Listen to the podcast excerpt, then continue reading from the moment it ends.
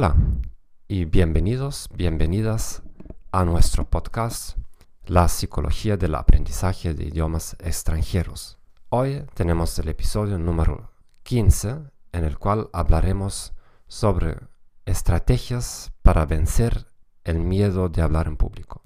Mi nombre es Gerhard Orband, soy lector de psicología, autor de varios libros y profesor del alemán.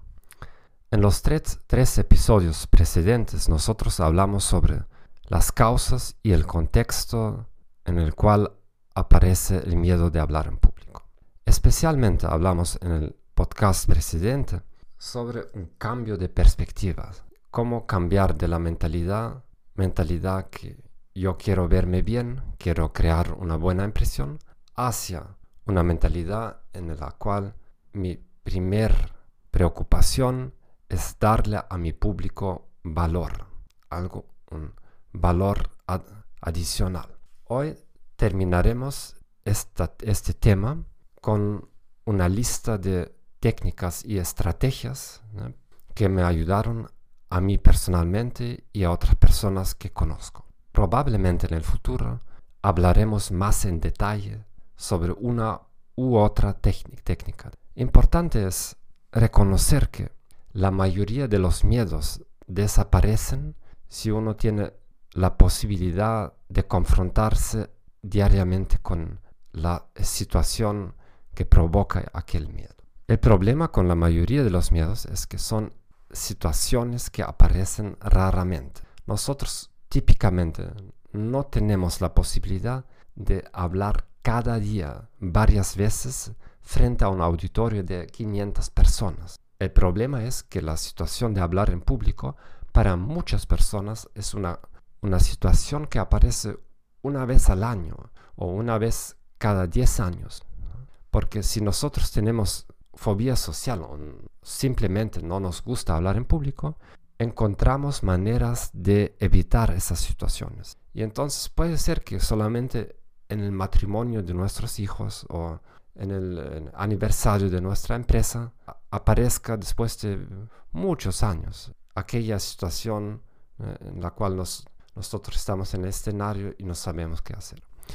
Por lo tanto, las técnicas que seguirán son truques como practicar sin necesariamente tener un auditorio grande. Porque como escuchamos en el segundo podcast sobre este tema, según mi teoría, el problema principal de hablar en público es que la mayoría de nosotros no sabe cómo construir sus proposiciones, sus oraciones conscientemente. Es decir, cuando nosotros hablamos con amigos, parientes o colegas en el trabajo, típicamente hablamos como en autopiloto. Tenemos una zona de confort, nosotros hablamos con frases memorizadas o automatizadas, raramente nos damos cuenta cómo hablamos. El problema es que la situación frente a un público ya no nos permite a seguir hablando automáticamente. Y al improviso nos damos cuenta que no tenemos la experiencia de hablar conscientemente en nuestro idioma y en un idioma extranjero, por supuesto, también. Por lo tanto, empezamos con la primera técnica, la cual consiste en transformar situaciones cotidianas, hablar con un amigo, un pariente, un colega, en una situación pública.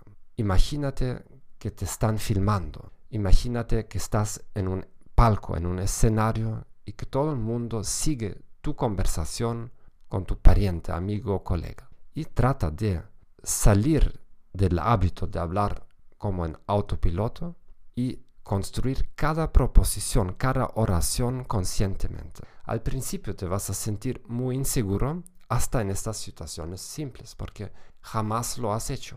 Quizás vas a tener miedo que la otra persona se va a dar cuenta o que estás, te, estás haciendo ridículo un poco, pero por lo menos vamos a tener mucho menos miedo frente a aquellas personas. Igualmente, después de cada conversación, podemos sentarnos y pensar, ¿qué observaciones tengo? ¿Qué, ¿Qué faltas cometí?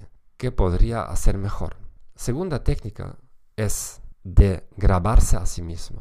Grábate con tu smartphone, con audio o video, video y habla sobre cualquier cosa. Lo más fácil es hacer un diario, hablar cada tarde o cada mañana sobre qué aconteció el día precedente, impresiones, sentimientos, planes para el futuro, análisis, qué hice mal, qué hice bien, qué tengo que mejorar o cualquier otra cosa. Pero eso es como lo más fácil hacer porque típicamente cuando alguien nos da un micrófono, siempre preguntamos, pero ¿qué es lo que quiere, qué es lo que, quiere que yo diga?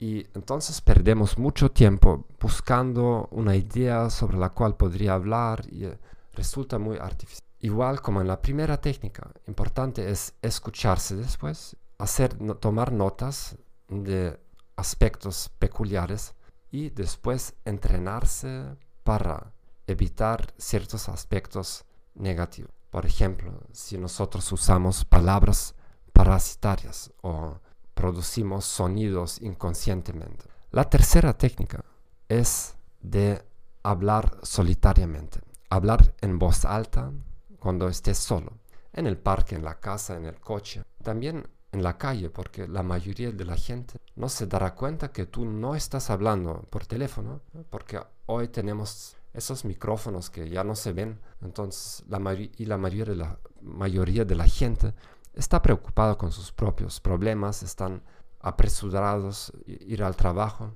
Por lo tanto, uno puede hacer eso también en el centro de la ciudad. Puedes practicar, repetir fragmentos de tu presentación, pero también puedes simplemente contando, contar algo. Puede ser contar chistes, eh, ciertos segmentos sobre tu vida, comentar algo, cualquier cosa. Bueno, la cuarta técnica es hablar frente a espejos. Espejos, porque en el caso ideal es tener un segundo espejo móvil, lo cual puedes posicionar en tal ángulo para que puedas ver tu espalda también y puedes seguir tu postura, porque nosotros tenemos una imagen muy equivocada sobre nuestra postura. Tenemos la impresión que estamos rectos, pero si nos vemos de este lado, vemos que nuestra posición es completamente diversa. Tenemos una apreciación, una sensorial equivocada, errónea. Pensamos que estamos sentados así, pero en realidad el espejo nos muestra otra cosa. Importante también frente al espejo de no enfocarse solamente en, tus ojos, porque hablando en público no vas a mirar solamente a una persona pero tienes que mantener los ojos flexibles para establecer contacto con cada miembro del auditorio. Y la última técnica consta en cometer pequeños errores cuando hablas con otras personas y idealmente cuando hagas presentaciones. ¿Por qué hacer conscientemente errores? Uno, porque te vas a dar cuenta que no acontece nada trágico.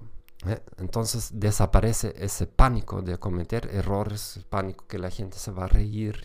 Segundo, la mayoría de las personas después no va, no va a recordar que aconteció algo fuera de lo común, quedó desapercibido. Y la tercer, el tercer motivo es que cometiendo conscientemente errores, tú ganas control sobre esos errores. Y con el tiempo, tú vas a obtener el poder de cometerlos o no.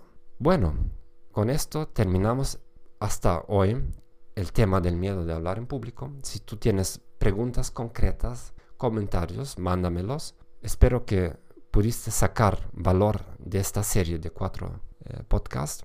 En el futuro, futuro nos vamos a, vamos a volver a este tema, pero más adelante probable. El próximo episodio va a ser sobre el efecto plató es decir, cuando una persona piensa que ya alcanzó un cierto nivel en un idioma extranjero y ya no está capaz de mejorar la pronuncia, gramática o el vocabulario. Por favor, promueva este podcast, mándale el enlace a un amigo, a una amiga que también está aprendiendo un idioma, quizás hasta a una persona que esté aprendiendo un idioma fuera de lo común, en el cual quizás es más difícil encontrar consejos o estrategias como para aprender. Bueno, muchas gracias por escuchar.